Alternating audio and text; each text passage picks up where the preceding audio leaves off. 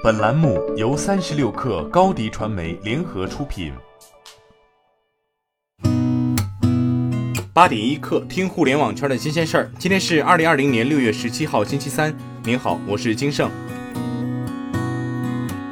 商业世界没有什么是不可能的。据路透援引知情人士消息称，腾讯已经与拥有爱奇艺百分之五十六点二股权的百度接洽，拟购买爱奇艺的股份。目前购买股份规模尚不清楚，但腾讯的目标是成为爱奇艺的最大股东。不过，知情人士也表示，该计划仍处于早期阶段，随时可能更改。三十六氪就此求证爱奇艺和腾讯，双方均表示不予置评。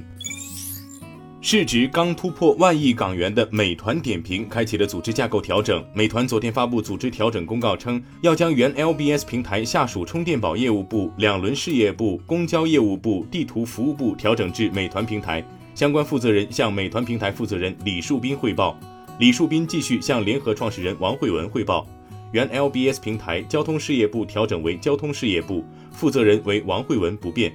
美团称，这是为了更好践行帮大家吃得更好、生活更好的使命，加强线下线上流量品牌一体化，强化美团平台建设。阿里云昨天宣布深耕倍集成战略，宣称在未来一年预计投入二十亿专项资金，助力五十家合作伙伴云上营收实现过亿。一年二十亿投入，可谓耗费巨资。然而，这个数据不足为奇。阿里巴巴在云事业的投入上耗费巨资，二零一九年前累计投入超过两千亿元。网易云音乐昨天举办了主题为“趁年轻放肆唱”的音阶上线发布会，正式发布独立 K 歌 App 音阶。同时，音阶昨天还宣布升级推出新生计划 Plus，在未来投入两亿资金和资源，三年内培养百位音乐新星。音阶是网易云音乐出品的 K 歌 App，差异化定位是打造年轻人喜爱的 K 歌社区。新浪微博虚假消息辟谣官方账号微博辟谣昨天发布消息称，有自媒体账号在多个平台集中发布文章，共同提到与某公司 P 八相关的某话题词，被微博屏蔽。经查实，微博对相关话题没有进行任何限制，话题可以正常显示，特此辟谣。目前，滴滴北京已要求司乘必须戴口罩，司机上报体温，车内勤消毒、勤通风。同时，司机需上传北京健康宝，未见异常才可出车。滴滴表示已积极响应，继续暂停北京市出京运营业务的通知。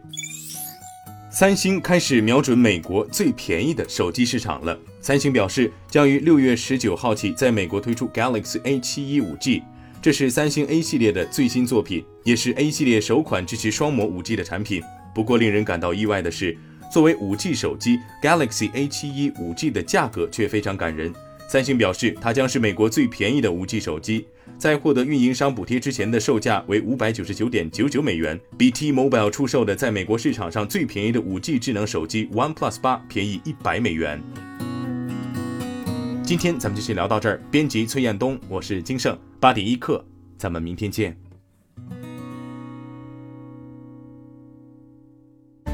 欢迎加入三十六氪官方社群，添加微信 baby 三十六氪 b a b y 三六 k r。获取独家商业资讯，听大咖讲风口，聊创业，和上万客友一起交流学习。